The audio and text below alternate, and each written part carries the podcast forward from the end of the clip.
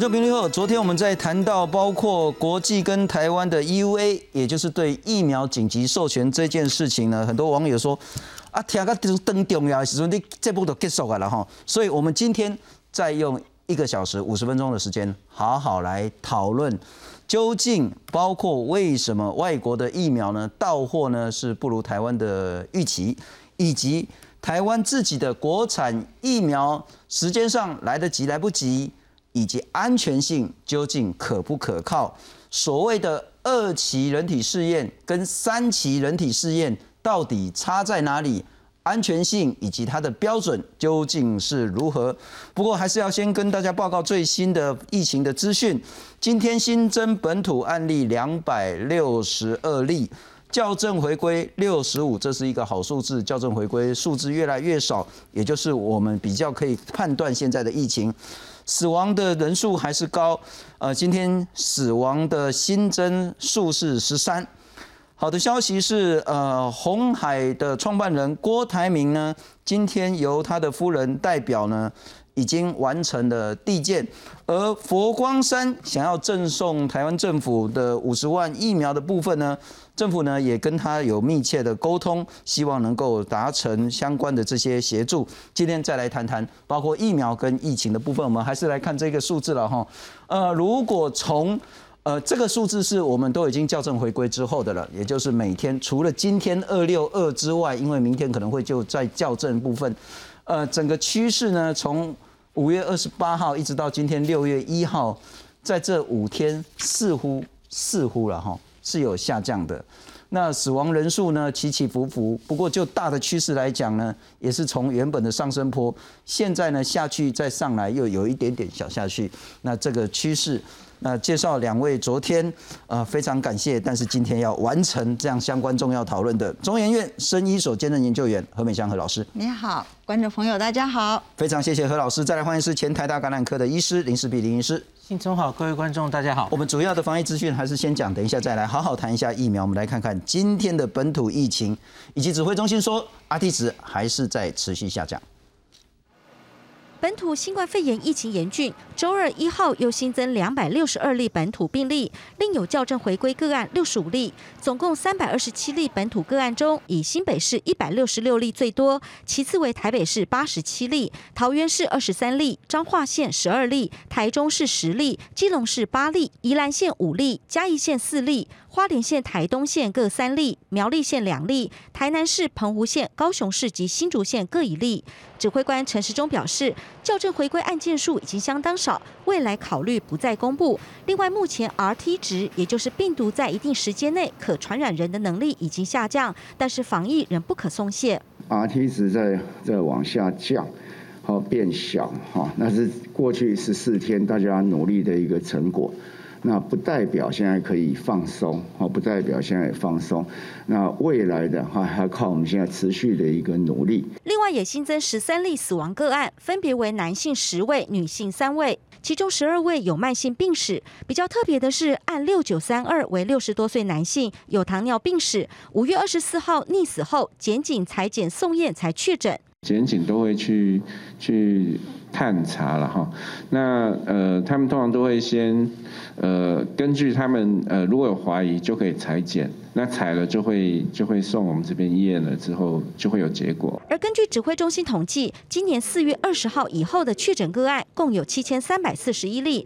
目前国内重症使用呼吸器者有二十四位，其中六十岁以上长者重症比高达百分之三十，高龄重症比例又再度增加。记者赖淑明、蒋龙祥台湾报道。林师还是先请教你如何看待现在这样的一个趋势？呃，信聪，我觉得主要的就是我们这几天一直在说校正回归哈，是，它已经连三天小于一百了，是，那越清越低了哈。那今天像我也跟罗毅军也有在会上跟大家报告，现在已经清到只剩下大概六千三百例。那之前的问题曾经有累积到四万例，因为通报系统的关系，结果上传不上去，然后他们就是先抓出阳性的，把阳性都先传，因为。不，因为不然就会产生校正回归的问题嘛。是，所以剩下现在还剩下六千三百例，可是多半都是阴性的，了解。阴性的报告，所以它可能之后再也不会太大的影响到整个确诊的数所以字。陈时中部长也讲说，以后可能就不讲校正回归了。对对，因为已经清的差不多了，所以从现在开始，我们就大概看到就是及时反应的数字，然后轻松看，可以已经连续五天，我们可以看到三百多，然后今天下到二六二，嗯哼，明天也许还会加一点校正回归，我相信应该不多了。是那所以我想这个趋势大概形成了，可是部长提醒的也非常对，就像我昨天这几天一直跟大家讲的，还不是放松，远不是放松的时候。嗯哼。那部长也问到，就是十四号之前我们能会怎么样嘛？哈，我觉得真的就是看我们可以把这个 RT 值压到多低。OK，好，那我请教何老师了哈，就是两种完全不一样的想法，一种是看起来疫情有稍微被控制，所以是不是当我们如果持续下降，特别是 RT 值降到一以下，我们是可以适时的放松。另外一种是说，做几盖怕好戏，做几盖我们再更加严，至少三级我们持续让它社区清零之后再来谈降级。就整个防疫，你会怎么想？社区清零，应该社区清零的话，就等于是以我们现在这个状况，社区是不会清零的。所以你要社区清零要升级，好，这是我我的解读。OK，这是这是我对你要升级才可能清零，对，但我们有没有必要清零？没必要，没必要。为什么？啊，我们疫苗就要来了。我们现在的状况，我认为不是数字的问题。你不要在那边算一个数字，可能现在感染的人，他给你确诊的人，最近感染的人都是年轻人，都是很轻症的。我不知道，我觉我只觉得他这个这个几率蛮大的。可是我觉得我们要仔细去看的，还是我们的医疗体系。我还是在再强调一次，从那个数字，从发病日的数字来看呢，我们可以知道说，那个上角右上角的那个那个图，就是我们可以知道说，发病日。呃请导播让我看第十二张 CG，哎，麻烦第十二张。这个。您说右上角的那个，你可以看哦，你可以看那里有两天是高上去，几乎就跟五月十七差不多。那个里那个地方告诉我们说，很可能我们五月十五号我们进入第三级之后，呃可能有一些什么特别的状况，它有在一些一波感染。OK，那但是这件事情我觉得也都不是重要，最重要的就是说，我们现在面临现在五月十七号的高峰发病之后，后面那么多的人，他们很多都还在医院里面，也很多都是重症。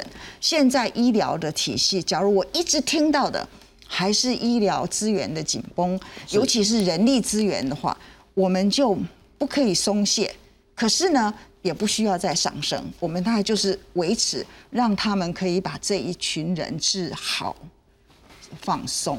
嗯哼，所以我认为决定怎么做，瓶颈在于我们的医疗资源。是其实今天你不管多少例，以我们这个数字跟全世界的发病率来比，都不到千分之一的话，是一件小事。假如我们的医疗资，假如这些病人是分布在全国，嗯哼，那没有没有台北这么紧绷的话，可能我们没有不会觉得怎么样。是所以现在的状况，我们还是看我们的瓶颈在哪里，然后来看这个是我们的指标的所的我们要怎么做。嗯哼，好，这个是台湾的疫情的部分啊。哈，总而言之呢，就专家学者的看法是说，似乎看到控制，对，没错似乎，看到乐观，是但在防疫的政策作为上，以及每个人的警戒上，绝对不能松懈。对，但确实就现在的趋势来看呢，没有必要再谈到说再往上升。没有。可是要谈到说往下降，恐怕你要看到更多的数据出来了。医疗体系要重视，要重视。这是对防疫的部分。我们今天来，接下来好好来谈疫苗的部分。我们先来谈谈民间很想要帮忙，包括佛光山，包括这些高科技的业者，也包括郭台铭。那今天比较新的资讯是，郭台铭呢由他的夫人作为代表，已经完成了递件。而佛光山呢，政府呢也跟他们多次的见面，希望可以有效的协助。来看看。因应民间需求，行政院长苏贞昌才是设立专责窗口，全力支持民间单位购买疫苗。国际佛光会也证实，已和指挥中心商谈后续的合作事宜，现在由政府力挺，将在明天与药商进行初步磋商。等到美国的这个礼拜二，台湾的时间要礼拜三呢，啊，才能才会有初步的结果。嗯，呃，跟他们沟通很久了，那应该是没有问题。那数量也确定在二十到五十万剂。国际佛光会坦言，还在与指挥中心讨论，强调只要疫苗能顺利抵台，并没有坚持非得由国际佛光会代表签约。指挥官陈时中表示，一定要看到原厂授权文件才会开启购买谈判。至于疫苗分配，他首度松口，可以考虑分配一定比例的疫苗给捐赠的民间团体。你不是说只有你买的，然后你就自己用？你根据国家在防疫的需要来做分配。个别的购买，哈，如果留下一部分要留作自用，那合理的比例，哈，那我们可以考虑。另外，郭台铭办公室表示，疫苗采购进度已经按照主管机关要求完成八项的文件内容。周二中午十二点，已向卫福部食药署递件完成，将开始进行审查。至于孙文学校总校长张亚中也说要捐一千万剂的疫苗，不过指挥中心回应只收到委托函的影本，并未收到正式文件。他检具了一个北京两岸东方文化中心的一个委托函，就这样子。这波疫情，科学园区也有多家公司员工陆续染疫，科学园区产业同业工会也加入采购疫苗行列，并提出申请购买六十万剂。我们非常多的厂商提出，希望工会出面，跟政府申请自购疫苗，来协助政府在疫苗不足的情况之下呢，来建构这个防疫网。申购疫苗的团体越来越多。前卫生署食药局长康兆洲表示，过去就曾有企业购买疫苗转赠给政府的记录，虽是公卫事件，疫苗需紧急授权，但非常时期，民间如果能采购到疫苗，政府应该全力支持，负责扮演把关的角色。重要的其实它就是把关就好了，就是说你进来的东西，我我要一定要看到原厂证明，只要你把这个把关好，你就不怕会有假货。指挥中心表示，目前手头上已经收到四家民间团体来文，目前愿意曝光的只有国际佛光会跟永林基金会，强调快速窗口成立后，依法仍需委托药商申请，并减负执行计划、药品说明书等八项资料。最后由食药署召开专家会议审查通过紧急使用授权后，再由指挥中心统一调度使用。记者黄六张国良台北报道。何老师，我们就一个一个问题来厘清了哈。首先是政府并非没买到疫苗，嗯，也不是买不到疫苗，而是买到了到货的速度不如我们的预期。我们来看看，我们已经跟 A G 买了一千万剂，但只到了十一万剂，三月的时候到了。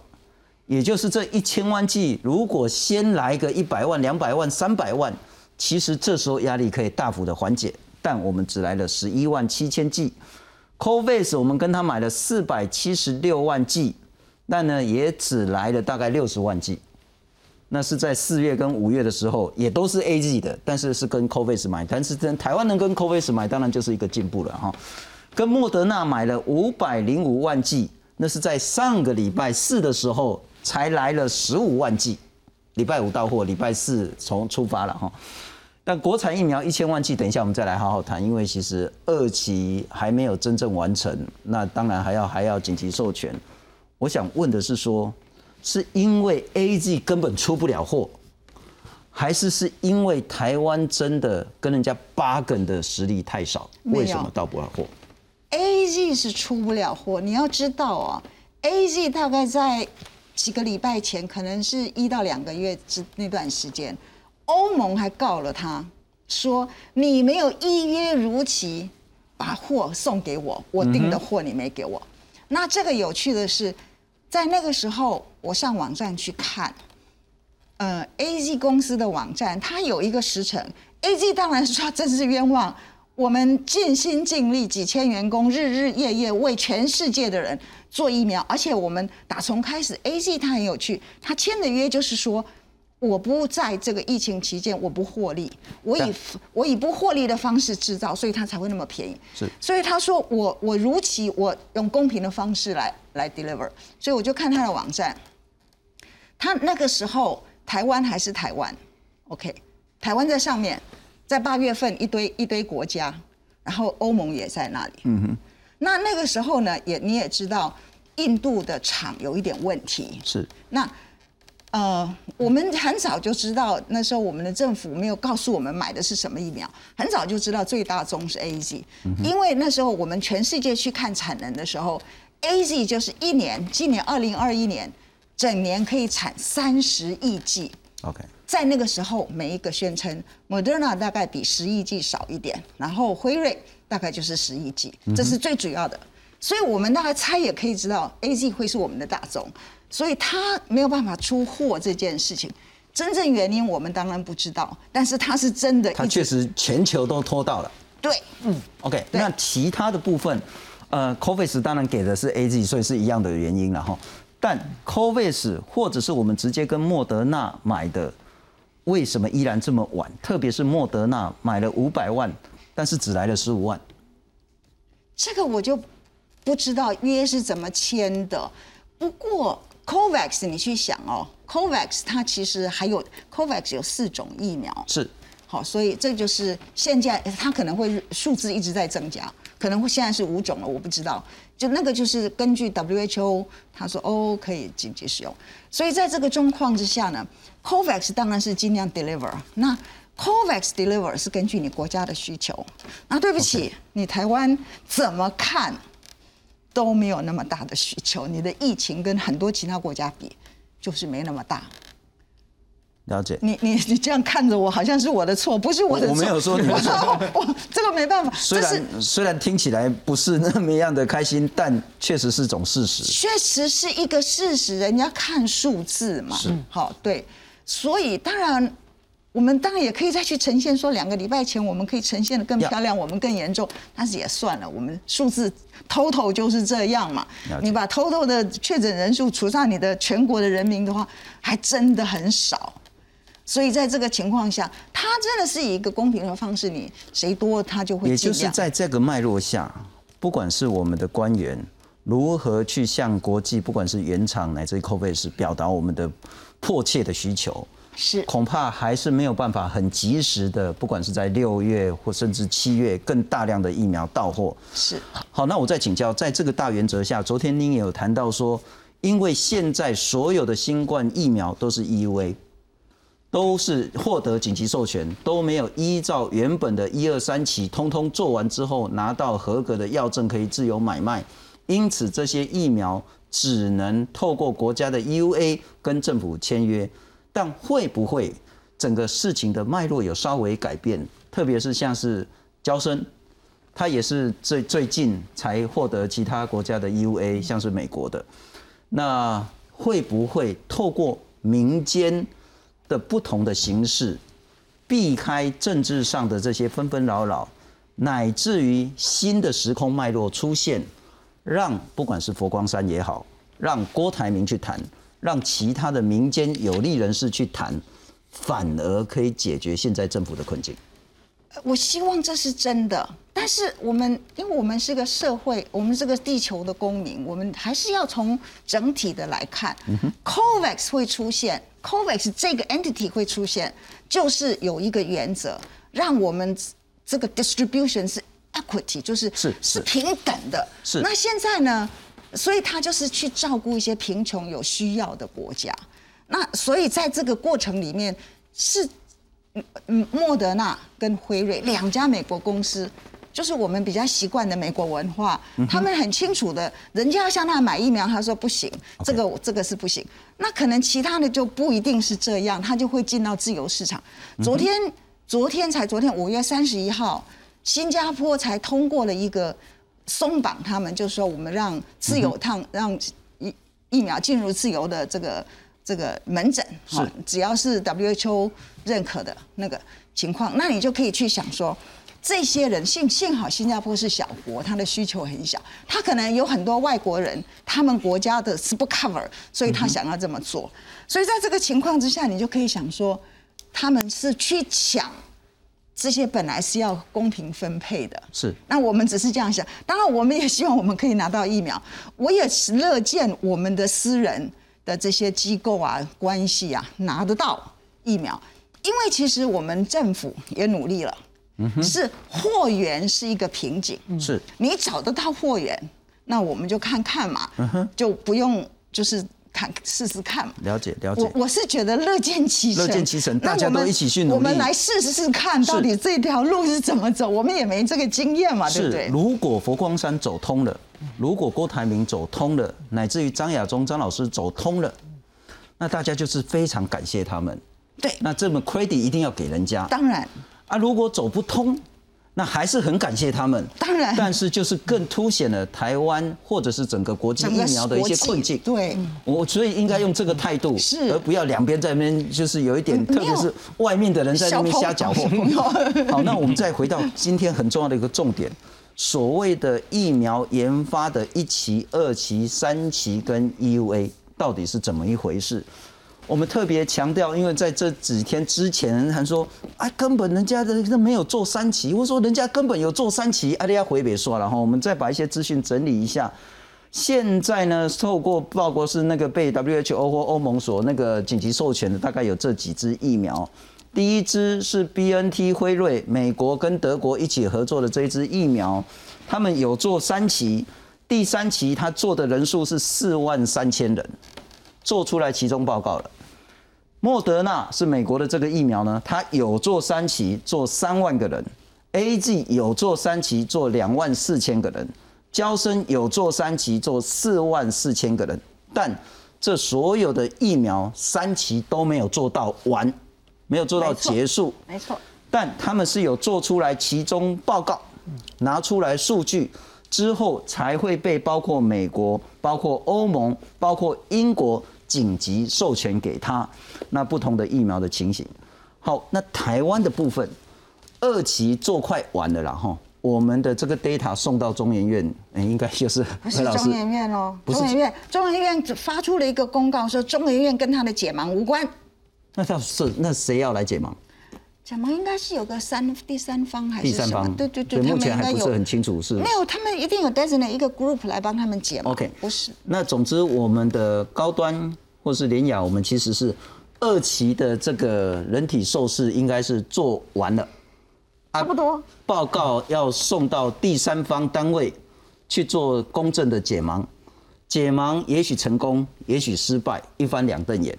成功之后，要不要继续做三期，以及政府在这个时候要不要去做紧急授权，这是下一阶段的事情。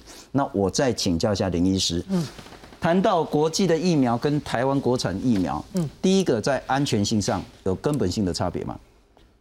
呃，我这个这些是特别是美国系统哈，美国 FDA 回到去年的状况，大家美国知道经历一个很惨痛的大选，是十一月五号，川普 那个落选，那个时候其实也接近疫苗要做出来了，所以那个时候其实川普就一直说希望在美国大选前把疫苗哎上市紧急授权，可是美国 FDA 当时就面临一个。你一定要这个整个科学的过程要受到人民的信任，他不希望美国人民觉得这是一个政治疫苗，所以因此他们大概在那个时候，美国 FDA 就定出了我们要紧急授权要看什么，哪一些条件哦，然后所以最后这些人就，比方说辉瑞。这个莫德纳，他们大概都是七八月开始他们的第三期，所以最后他们的报告哈，美国选举大选之后一个礼拜出来，川普气死了，然后这十一月，十一月他的期中报告就出来了，他就有很初步的，比方说辉瑞，他就已经四万三千人都打针，然后有一个。呃，至至少已经追踪两个月，大概这样子，然后算出了它的保护力是多少。当时只规定其实大于五十就够了，然后哎，结果九十五是很出乎大家的意料。是，然后当然还有一些安全性，然后有一些安全性包括了他希望对照组里面至少有五例重症。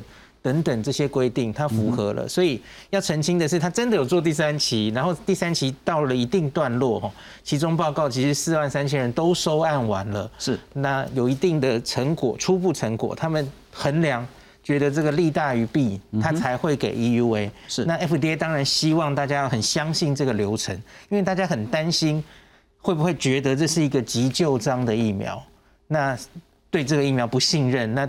疫苗做出来，即使再有效，民众不信任都没有用。嗯哼，所以因此美国去年经历了这个过程。那我其实很高兴走到今天，哈，他们已经打这么多，是。像是在以色列、英国，在美国自己其实都已经大量施打，而一定程度上看到了疫情有控制下来，看到有更大规模的安全性数字都出来。那可是也是要丢问题回给何老师哈，因为台湾的话，当然也是大概去年的时候，去年底的时候，我们也在定这样子的紧急授权的规范嘛。是。那当时台湾其实都一直疫情守得很好，那我们大概已经预估到，也许我们很难去做像美国这样子的第三期。所以专家学者们一定也是当时经历经历了非常激烈的争辩。嗯哼。那最后或出来就是，哎，那我们做一个扩大二期。那我们就做一个大概三千人多的这样的第二期临床试验。那我们想看安全性跟有效性。那一部分的学者当然觉得这样子其实应该是可以哈。那台湾的特别的状况，那是应该是一种权宜之计了哈。因为假如台湾一直守得很好，国内是没有做第三期的环境，因为大家知道第三期一定要在疫区做嘛。是。那可是你假如在国外去做，就旷日费时。那做那么大人数的，那等到这个真的做完，即使是只是做到初步报告出来，大概其实都会很 delay 哈。是，大家已经缓不济急，所以我觉得定出这个扩大二期是合理的。可是当然也有一些学者们会担忧，那这是不是跟欧美这样的第三期相比，不管是有效性跟安全性上，会不会？没有办法，就直接这样子很好连接过去。那何老师就拜托你来帮我们上课了哈。我们就是话说从头了 哈。老师上课。呃，我们可能先要请教您，到底一期、二期、三期做什么？我们才知道说一期做完了，二期做完了，到底安全性达到什么标准，有效性达到什么标准？如果用扩大二期而没做三期，或没做到三期中间这部分。那效果是不是要被打折扣？我们来看看，我们所整理到的资料是说，第一期呢，受试者不多，大概就先做一个最基本的安全性跟耐受性的一些测试。那这个当然就是说，他们在实验室做完之后，才能来做人体实验嘛。第一期的人体实验，第二期要做的，昨天你也有谈到实验。啊，第一期是人体实验，这都是人体，这都是人体啊。我说之前的在实验室的做完之后，才能进入到这个一二三期嘛。对对对。第一期人体试验大概人数很少。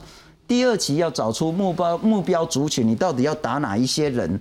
那像国产疫苗可能还会再加一个，就是六十五岁以上的这个高龄族群。每个人都要讲。对，那第二期就是找出目标族群，探讨所谓的免疫原性跟安全性。那这时候呢，会要对照组，这一组的人给他打安慰剂，就是没有什么用的了。那另外一组就是打真正他们研发的疫苗，之后来去对，然后呢解盲之后看说。有打疫苗的跟打安慰剂的，究竟有比例上多少的人差别是感染？没有感染，有感染。第二期没有感染，第二期没有感染，完全没有感染。第二期就是看抗原，你血清里面的抗体是多少？对，没有，我第二期完全没有感染，完全没有感染。对，没有去看，你有当然也也会看，就是完全没有没有要求。所以第二期就是在非疫区就可以做。对对，打在健康人身上。了解，其实都是打在健康人身上。那第三期就非得去看有没有感染了。嗯，那就才是有效，才是真。就是在那个之前，我们只是看你的抗体，我们找一个我们认为最重要、可能跟预防病毒感染有关的抗体，我们去找去看它。那我们再请教了哈，所以在我们就把它分成两个，一个是安全性，一个是有效性。讲白话就打了会不会死啊？啊，第二个就是打了之后能不能有效预防感染这件事，二期跟三期会有截然不同的差别吗？嗯，先谈安全性好不好？安全性的话，正常的三期要两年，OK，因为我们现在第一期的安全性就是看一下，就是初期的安全性，开始就是打完之后一个礼拜、两个礼拜等等，OK，OK，那但是疫苗我。曾经讲过很多次，有些疫苗它有一些，它就是有一些副作用，有一些不良反应，你就是受不了。可是它量很少，是你要打到上市后你才会看见，那时候就把它拿下来。OK。可是我们也会看两年有没有东西在两年之内我们看得见的，嗯哼，一年到两年，所以那个那个是安全性的时间点是不一样。那我们可以这样讲，如果做完二期。至少短期，也许是一天、两天、一个月、两个月，几个月，在安全性上应该有得到肯认。又有几个月，但你要说打了那个所谓的一百万，会不会出现百万分之一的血栓或是面瘫？这个很难。对。那你要说两年、三年之后会不会有严重副作用？这个也很难。但你大概很难说，为了要避免那个副作用。而让它延后两年上上市，没错，就平常可以了哈，但是在紧急的时候，你大概不允许这种事情。是。好，那我们再来看看了哈。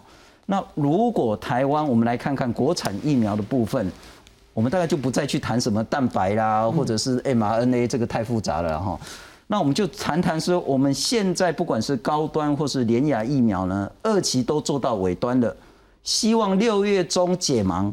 六月如果可以解盲顺利的话，接下来我们的主管机关就面临要不要给他紧急授权。嗯，如果可以紧急授权，这一切都顺利，也许七月可以开打，也许然后这前提都要很顺利了哈。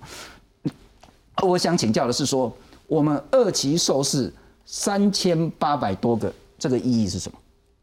他就是要很多，那个当昨天那个李医师有是说他是参考美国的一个数字，是，他就是希望多一点啦。那至于说为什么定在三千，这个我，因为有很多讨论说一千行不行，两千行不行，他就一定要在三千五级以上的。不过我们找到就是顺着林医师的说法是说，因为美国就要求第三期的时候，他三期要做到三千，我看报告。我才来决定要不要给你安全性的报告，至少三。不过等一下我们再谈。我我想问的是说，现在台湾做的是说扩大二期，就是我们真的等不到三期，嗯，因为你要等三期，你可能要等很久。嗯，再来是他又要是在疫区针对受感染者的人去做人体试验，因此台湾采取一种类似创新的折中方法，我们在二期的时候就。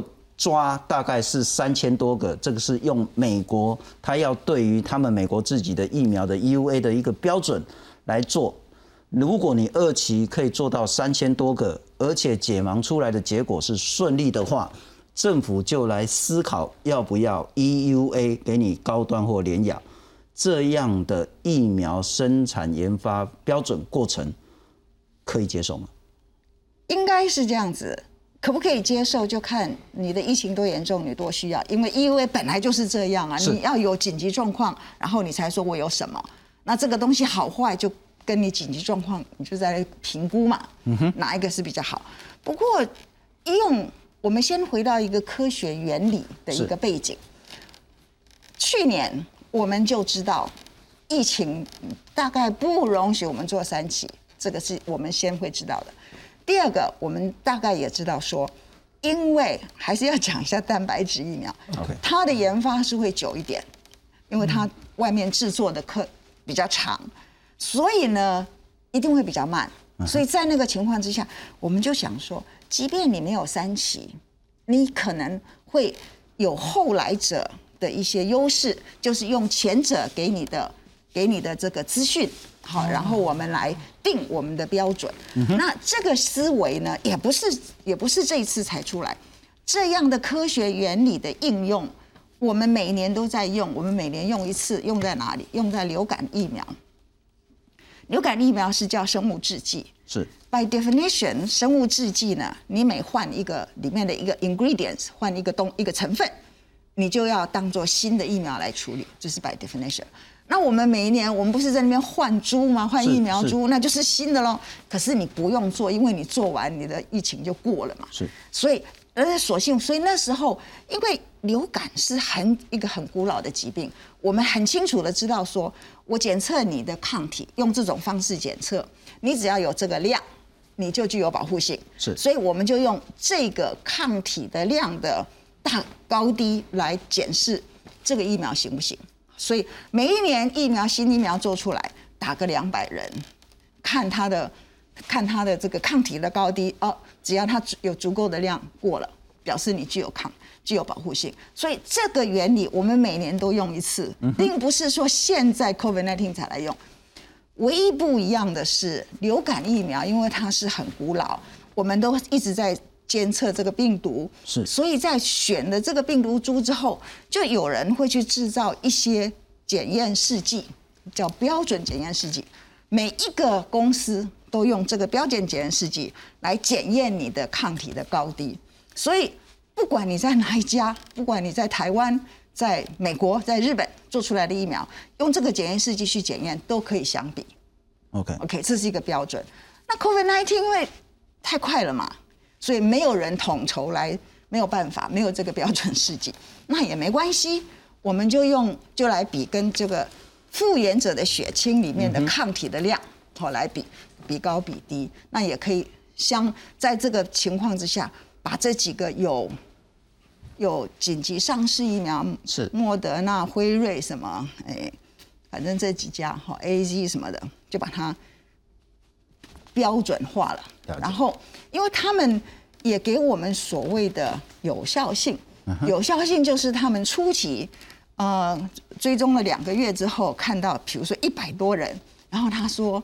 A 九十几 percent 的人都是在没打疫苗的，只有三五个是在有打疫苗的，是所以就算出九十几 percent。OK，所以那就知道说，哦，你有这样子的标准的啊综合抗体，你的保护力保护式是这样。那每一个就有每一个疫苗就有一个标准，那这个就画了出来了。好，昨天您这一张最后拿出来，但是没时间好好讲，请说到底这是什么意思的？这个是这个是来自一个科学文献，哈，是从呃 Nature Medicine，就是自然医学的杂志，它就是把这些已经做了第三期初步的，好，然后把它的这这个轴呢，嗯哼，这个轴就是它跟恢复者血清当做一来比，有的是两倍，有的是三倍，有的是零点五倍，然后每一个疫苗。它所报告它的保护性是多少？OK，这是一个平均值，那这个是信赖区间，所以你就看它有一个相关。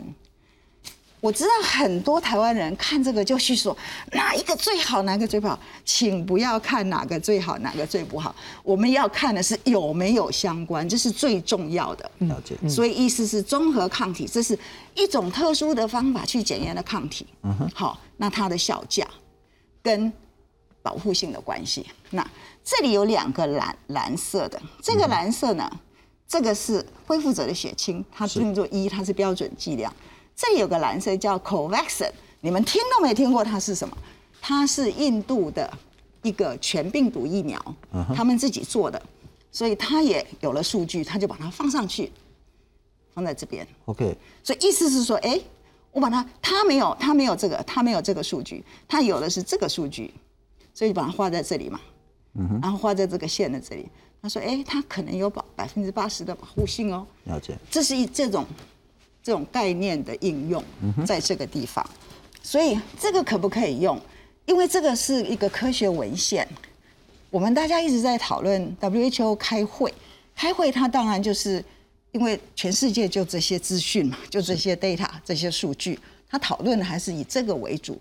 不过他又邀请了，比如说邀请更多其他的疫苗来，大家来讨论，就是有鉴于说现在已经有疫苗了，那你可以再做三期嘛？后来的这些，第一件事情就是这些疫苗显然不足以满足全球的需求，是它的量就是不足嘛。是你要让它全部都做出来，那每一个国家要等好几年以后，所以后来还有很多疫苗在出现，就是后面的。好，您昨天也约略谈到，这两天 WHO 就找了很多专家学者、官府官员代表以及这些厂商开会来开会讨论什么呢？到底是不是一定要像是辉瑞啦，或者是像是 A Z 啊，做到三期中才能被紧急授权？是能否二期做完就紧急授权？他们对他们主要还是讨论这些科学数据可不，因为都一定要把这个科学数据的这个扎实性讨论清楚了，还是主要讨论这个之后，然后再有后半段的大家同不同意这么做。那现在呢？呃，当然有很多国家表示赞同，好，这是一件好方法，是因为这也不是专门为 COVID-19 开的。当然，因为这是新的，我们对这个关系还不是很清楚。不过，这种科学方法的应用是早就存在的。也就是说，假设这两天 WHO 如果有一个共识结论，就是说一定要做到哪个地步，是一定要三期中做到什么程度，还是有一个共识说二期做完解盲成功就可以被 EUA 的话，那其实台湾有点就是不太需要再吵了。然后这个我们来看看那个让导播让我看一下那个我们另外两张，我们来找到是那个那美国凭什么对于包括交生、对于辉瑞、对于那个其他的疫苗紧急授权？那么 EUA 有一个标准，台湾也有一个标准。那是由国安部、国防部、卫生部呢，根据呃相关的法令呢，说一旦紧急状态发生的时候，由 FDA 来定一个标准。那 COVID-19 的标准是什么呢？第一个，你要有一二期的安全数据；第二个，一二期受试者半数上要持续追踪它两个月；再来呢，三期要有超过三千个人被你测试，而且你要追踪一个月，没有不良反应。我才可以紧急授权，那也就是因为美国定了一个三期必须达到三千人的这个标准，台湾就 follow 这个标准。我们来看看台湾的这个紧急授权标准，药事法第四十八之二条，我们也可以所谓的公共因为卫生的紧急事件呢，所以呢特殊情形下，那因此在去年十月的时候，食药署有一个紧急授权指引说。二期的临床试验，如果收案超过三千个人，而且持续追踪一个月，在主管机关以及专家学者确认安全性跟有效性之后，就可以 EUA 就可以授权量产。我再请教，美国有一个东西标准，台湾在 follow 这个标准，但台湾是把人家的三期拿来二期做。美国还有一个标准啊，美国还有一个标准是有效性的百分之五十以上，所以你要回到刚刚那一张，那张的资讯不全，哎，资讯不不全，对，因为他还要要一个有效性，他所以会去做到几万人，嗯几万人的决定哈，第三期做多少人的决定，是一个我预期会有多少人发病。我这我比如说我要做四万人，我一我两万人会有多少人发病？是。然后我的保护性，他就假设我的保护性只要百分之五十的话，我就接受的话，那我就去算说差异是多少？是。那来定出这个总数。所以以他以当时美国的那个嗯发病率啊，或者是疫情的，他就定出那个那个数字来。是。然后他们追踪很短的时间。就看到了有一个百分之五十以上的有效性，那那一个是我们台湾一直缺乏的，那个不是我们没能力，不是什么都不是，就是我们没有疫情，我们控制的太好了，就是这个样子而已。但现在情势又变了，哎，我们这样子的疫情哈，我们知道大家很辛苦，觉得很难过，这个是小 case，这样子的疫情没办法给你第三期的有效性。太少了，也就是说，在目前台湾的情形下，嗯，不知道是好还是不好了哈。但我们很显然没有办法做成美国的那个标准。有请他们去算，不晓得多少数字，需要什么十几个月还是什么？我也要请教林医师如何看待美国的这个紧急授权标准。但回到台湾时空脉络又不太一样，因此我们做的一些折中，在二期的时候做到三千个人以上，我们就来思考是不是可以 EUA。我们来看看。在国内的国产疫苗跟国际的疫苗之间，如何思考有效性跟安全性？国产疫苗高端和联雅都还没完成第三期试验，就力拼通过 EUA，引发疑虑。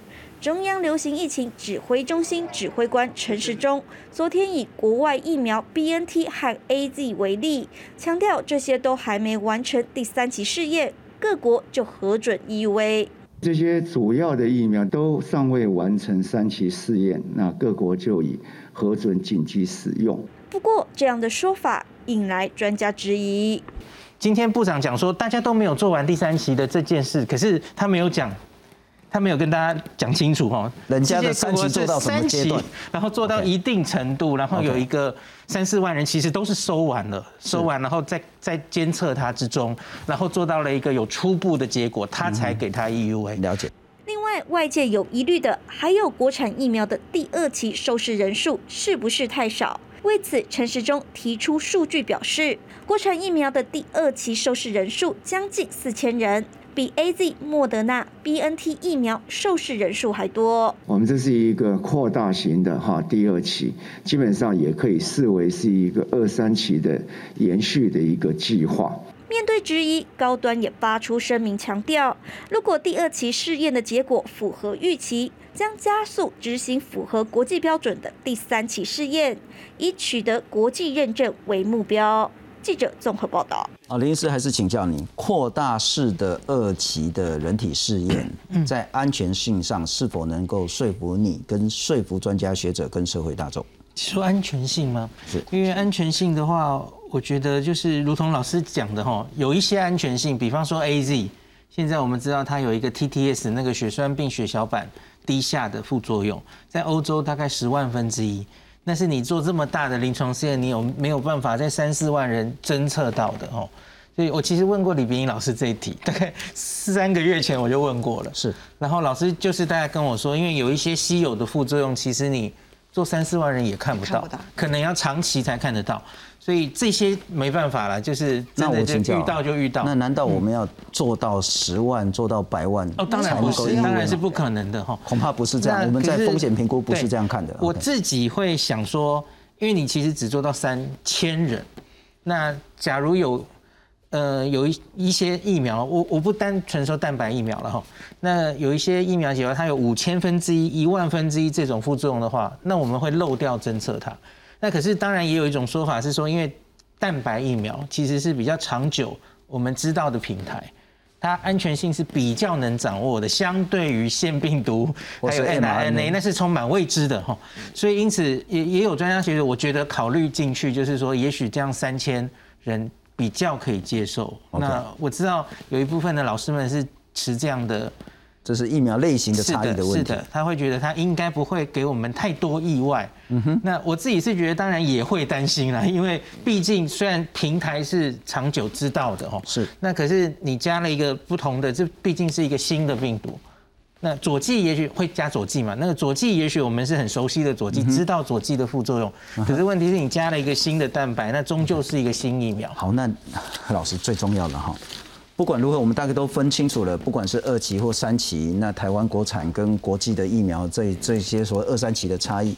接下来一个最最大的问题，当国际供应的时候不如我们预期，我们大概只能靠国产疫苗来撑住大部分的量。